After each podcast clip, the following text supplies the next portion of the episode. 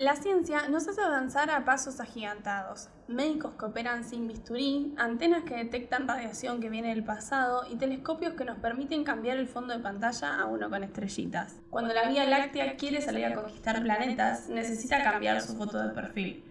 La NASA entonces lanzó al espacio la cámara de selfies más avanzada hasta ahora. En este episodio de ATP nos preguntamos si lograremos hacer match con alguien de allá afuera, si las palomas aportaron más a la ciencia que muchos humanos y qué pasaría si alguno de nosotros salió con los ojos cerrados en el foto del espacio.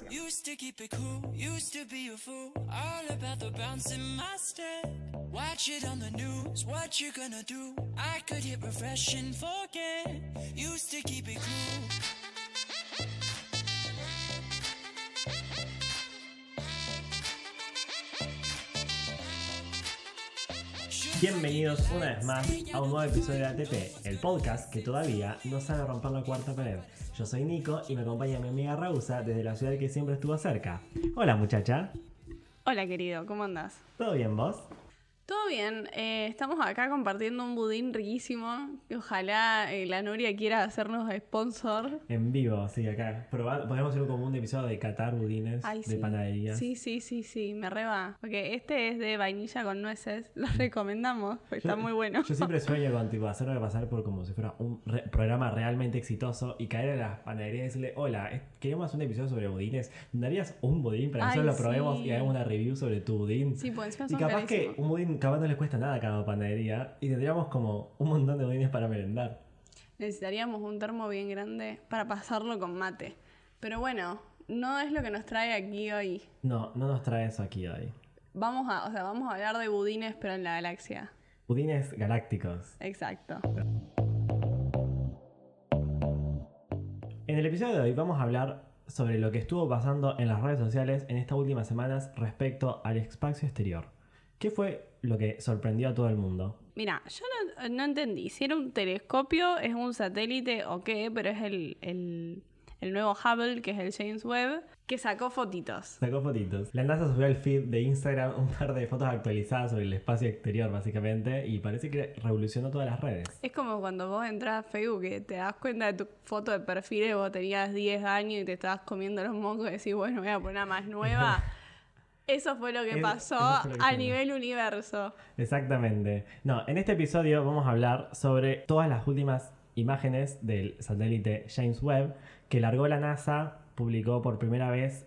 Este, ¿Qué fue? ¿La semana pasada? No, la anterior. ¿La anterior? Sí, ya creo que ya pasaron dos semanas. Eh, no sé en qué momento ustedes están escuchando esto, pero seguramente se preguntarán qué miércoles son esas fotos y por qué parecen tan importantes, más allá de lo bellas que son, porque hacen un wallpaper de la compu hermoso. Yo ya vi a varias gente tipo del mundo de la ciencia que ya las tiene en fondo de pantalla, sobre todo esa que, que es como, ¿cómo se llama? las crestas cósmicas, está, donde está todo el polvillo rojo, como que es la más linda. Las otras son estrellitas pero esa es como la más grosa y ya la vi varias veces de fondo de pantalla. Hay un video, en, no sé si en TikTok o en Twitter, pero era la reacción de una astrónoma. Ay, sí. Al ver por primera vez, digo, tenía un orgasmo frente a la cámara por ver las fotos y me dio mucha risa. Era parecido a cuando salió la foto del agujero negro, que habían, viste, que habían predicho cómo era, pero no nadie había visto uno así con una foto en la realidad. Era un punto negro. Sí, sí, estaban todos como locos, porque los de Interstellar habían predicho la formita, la habían hecho re bien. Eh, es una situación parecida a esa, pero ahora las imágenes son mucho más copadas. Mucho más copadas, sí. Aparte, es como si hubiesen mejorado. Me acuerdo cuando éramos chicos, ahora me parece que si bien se nota el cambio, tampoco es tan abismal. Cuando éramos chicos y teníamos celulares con cámaras de tipo 20 megapíxeles y el próximo celular tenía 30 y el próximo 40 y el otro 50 y se recontra notaba la diferencia. Sí, la NASA se compró un iPhone. Lo que ustedes vieron fue que la NASA mandó el iPhone con el, el 13, el, 13. El 13 Pro Max arriba de una nave y esas son las fotos que vemos. Sí, eh, me da mucha risa porque viste que, hablando sobre fotografía y definición, Apple repromociona ese tipo de cosas. Por ejemplo, invita a cineastas o directores de cine a hacer películas y videoclips a artistas. Por ejemplo, Lady Gaga salió de Stupid Love con un iPhone. Eh, no sé, invitaron a Damien Chazelle, que es el director de La La Land, a hacer un cortometraje con un, iPhone.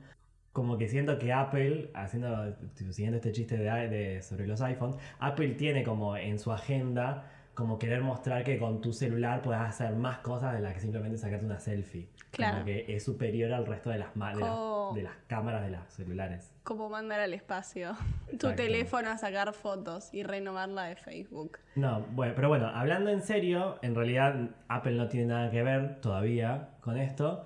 Simplemente fue que la NASA se asoció con un montón de empresas, empresas no, de, de institutos de astronomía de distintos países, es decir, la Comisión de Estados Unidos con la de Canadá y la comisión del tipo de la Unión Europea hace de los como 25 años, estamos en 2022, 30 años ya, que están trabajando en este telescopio que es el que lo llamaron James Webb y salió en, en 25 de diciembre del año pasado y lo largaron fuera de la atmósfera de la Tierra. Lo mandaron al espacio. sí, pasa, igual no es como que lo mandaron al espacio, básicamente lo dejan como en la órbita terrestre y está dando vuelta y va sacando fotos dependiendo del angulito, depende de qué, en qué parte de la órbita esté. Yo me acuerdo de las fotos que habían salido el año pasado porque el, telescopio este es como una serie de espejos en forma de, de panal de abeja. Es bastante estético. Son como todos octógonos o hexágonos, no sé qué son. No, son hexágonos. hexágonos. Sí, que es re lindo. Y me dio risa porque buscando información sobre el tema, vi que había un montón de gente que hacía como Vieron que están las luces esas que puedes pegar a la pared y son, son esos, son hexágonos. Entonces era como, ahora le ponían la fotito del espacio y era como que lo tenías en tu pieza. Exacto. ¿Sabes qué son esos hexágonos, esos paneles? No, ni idea. El, satélite lo que hace es como absorber eh, rayos infrarrojos. O sea, como que las fotos en realidad son de rayos infrarrojos que llegan del espacio, que yo, perteneciente a la estrella, llega al satélite y vos ves como, al telescopio, perdón, y vos ves, tipo, la foto de ese rayo infrarrojo.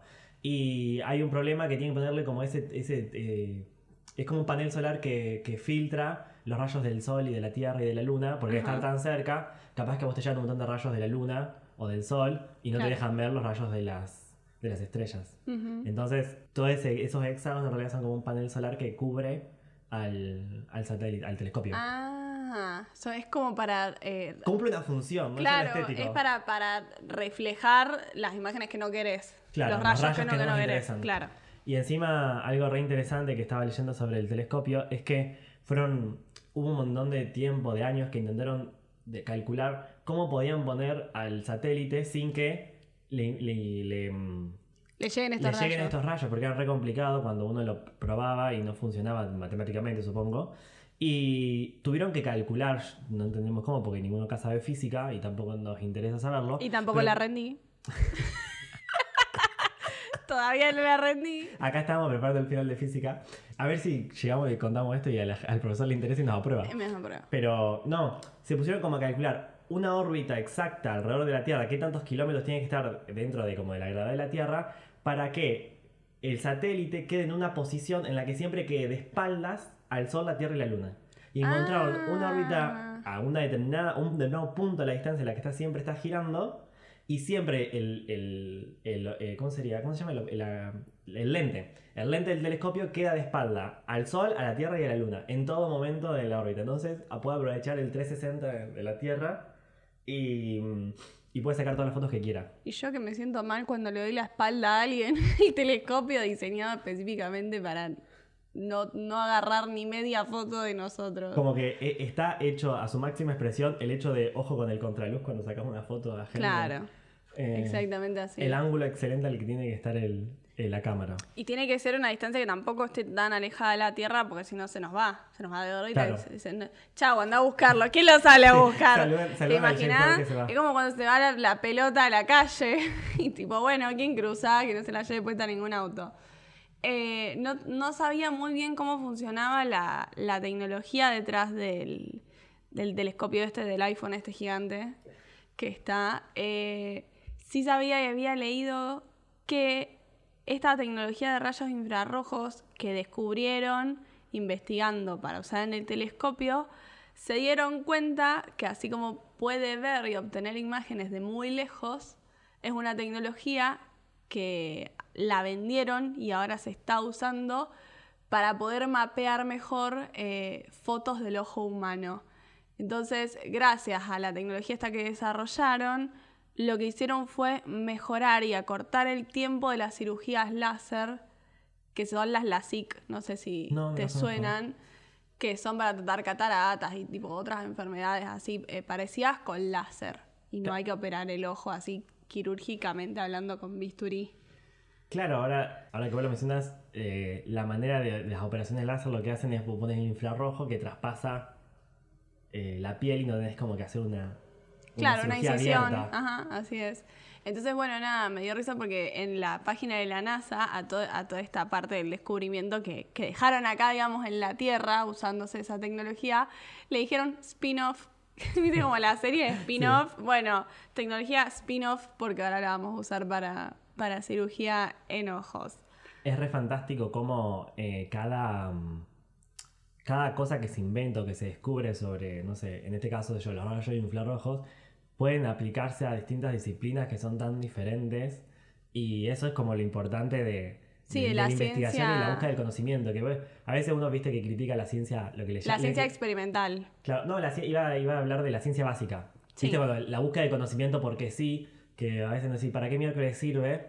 Y, y muchas veces, eh, si no hay alguien que haga eso, nunca nunca encontrás cosas que no esperás encontrar. Claro, a veces, cosa, lo que pasa con la ciencia básica es que muchas veces da respuesta y todavía no tenemos ni siquiera la pregunta. Yo me acuerdo una charla de TED, no sé si te acordás, que vimos en 2019, que era de eh, un grupo de gente que había estudiado y había mapeado el cerebro de las abejas. Y vos decís, ¿para qué corno nos va a servir mapear el cerebro de las abejas? Y creo que ya lo habíamos contado acá en el podcast, que eso años después sirvió para poder darles órdenes para que puedan polinizar determinados cultivos. Entonces, nada, siempre está bueno que haya inversión en, este tipo de experimentación que uno por ahí no sabe para qué se va a usar, pero después siempre termina, o sea, me parece que son pocos los casos en los que eso termina cajoneado y nunca, nunca sirve para nada. Es que una vez escuchaba a alguien hablar sobre, sobre este tema y justo explicaba eso, de que, por ejemplo, las empresas privadas invierten en ciencia e investigación que es redituable para ellos. O sea, qué sé yo, yo, Monsanto va a invertir en, no sé, siempre mejorar la misma semilla y solo gira alrededor de eso. Sí. Eh, y de los agroquímicos, no sé, lo que sea que hace Monsanto. Pero um, hay cosas que el sector privado no invierte y es donde el sector público, tipo el Estado, termina invirtiendo, que son los organismos de, de investigación. Y el ejemplo que daba el tipo es lo de CRISPR que hablamos el otro día sobre la... Bueno, CRISPR, en realidad la técnica que, inventaron dos mujeres, eran dos mujeres que estudiaban bacterias. Sí. estudiaban eh, el, organismo y el metabolismo de, bacterias y encontraron eh, la tijera informática que después aplicaron a CRISPR. Y si no hubiera visto un organismo estatal, que creo que las chicas eran de Europa o de Estados Unidos, no sé dónde son, eh, que hubiera invertido en ese tipo de investigación en fisiología de bacterias, eh, nunca se hubiera eh, descubierto ese invento de que revolucionó la genética. Claro. Para siempre. Totalmente.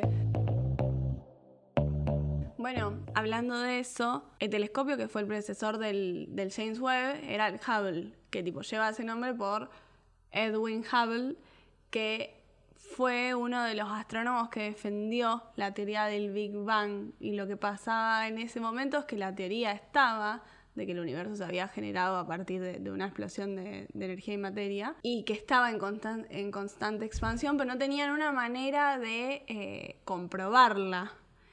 Y estuvieron muchos años teorizando a la teoría a la que llegaron en el 64 era que una manera de comprobarlo podía ser que como la explosión había sido tan grande y si el universo estaba constantemente en expansión, tenían que seguir habiendo eh, residuos radiactivos de ondas infrarrojas de aquella vez.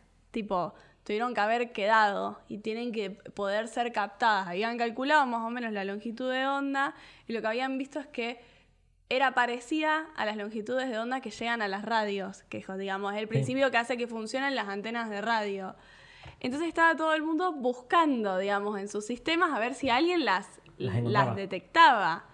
Y nada, nada, nada. Y resulta ser que en Nueva Jersey, en una empresa que se llama Bell Labs, que también es de ciencia y tecnología, había justo dos científicos que estaban revisando las antenas, querían encontrar eh, estas ondas y tenían una interferencia que no sabían qué era y primero pensaron que era una antena de comunicaciones que estaba en, ¿cómo se llama esto? En la Gran Manzana de, de Nueva York, que nada, había como un sistema que estaba molestando, no sé qué. Fueron como que redireccionaron la antena, tampoco era eso, seguía estando la interferencia. Y cuando salieron a mirar la antena, se dieron cuenta que estaba llena de palomas. Tipo, las palomas habían tomado la antena, habían eh, llenado de nidos todo, estaba todo cagado. Y dijeron, es la bosta de paloma lo que nos agarra la antena. Así que agarraron entre los dos, llevaron una jaula y tipo le pusieron la, la carnada para capturarlas, las encerraron, se las llevaron, limpiaron la antena y la interferencia seguía estando. Y así se descubrieron las ondas, las ondas de fondo electromagnéticas que quedaron del Big Bang. Era esa interferencia que pensaban que eran palomas. Y nada, al final quedó anecdótico que la jaula en la que se llevaron a las palomas ahora está en el museo astronómico. sí, en el Museo de Aire y Espacio eh, de los Estados Unidos, como la, jaula que capturó a las palomas que en realidad no eran, sino que era el Big Bang siendo percibido por la antena. Bueno, un dato que a mí me, fascinó, pero mal, mal, mal, fue la distancia de las fotos. Por ejemplo, una de Re lejos. una de las fotos que, es como, si todos las vieron, es una que suma de todas, son todas galaxias una ladito de la otra, fuera una tipo sin, zoom que tiene. Eh, que no sé si es la que está de portada en el episodio. Tiene, son galaxias, es una zona de galaxias que está 5.000 millones de años luz. La loma del traste. La loma del traste. Y no solo que la loma del traste, sino que está tan lejos que en realidad esa foto es una foto vieja. Claro. O sea, es una foto que está. La foto que estamos viendo es de. Estamos viendo el nacimiento de una estrella que nació hace 5 mil millones de años. Sí. Me en la cabeza. Porque esta, esta cosa que eh, en lo que tarda en llegar la luz al ojo eh, no es, digamos, en tiempo real. Una, una, manera sencilla de entender lo que estamos diciendo son las tormentas eléctricas. Vieron que nosotros siempre primero vemos el rayo y como a los pocos segundos escuchamos el trueno. Yo, tipo, he visto eh, rayos que tarda bastante en llegar el trueno. Por la distancia a la que estamos, siempre la imagen llega antes que el sonido. Entonces, en este caso es lo mismo. Nosotros estamos viendo una imagen que, que digamos, ocurrió, tipo, esa, esa luz fue emitida hace un montón. Y eso es lo que también permite calcular la distancia. Por eso es tan importante ver. Claro. Eso, el chiste de que siempre hacen, digo, si existieran los aliens y llegan a tomar una foto de la Tierra, posiblemente vean fotos de los dinosaurios. ¿Te imaginas como, es como cuando estás en, en Tinder y ves una foto catfish? que no es lo que vos pensás que te imaginas. Vienen. No solo catfish, a veces mucha gente, viste, que no sé, tipo, no se siente también y pone fotos viejas. Claro, cuando yo la chica era más linda, entonces yo voy y subo la foto cuando tenía 16, no, de ahora a los 24. Bueno, esto es más o menos lo mismo, tipo, van a venir los ovnis, van a ver y van a decir, oh, ¿qué, qué onda? Hay un partido nazi ahí, tipo, matando gente, no sé si conviene ir. Miren, miren, están asesinando a un tipo porque dice que la Tierra gira alrededor del Sol. y llegan y, se encuentran con el iPhone 13. ¿Cómo son las cosas? Tinder intergaláctico. Exactamente. Muchacha, nos vamos a sacar una selfie con el iPhone 13 que no tenemos. Y la subimos a Tinder. La subimos a Tinder. A ver si nos encuentra algún alien en el futuro. Yo soy Raúl, él es Nico, esto fue ATP y no se olviden. Programador Mata Galán.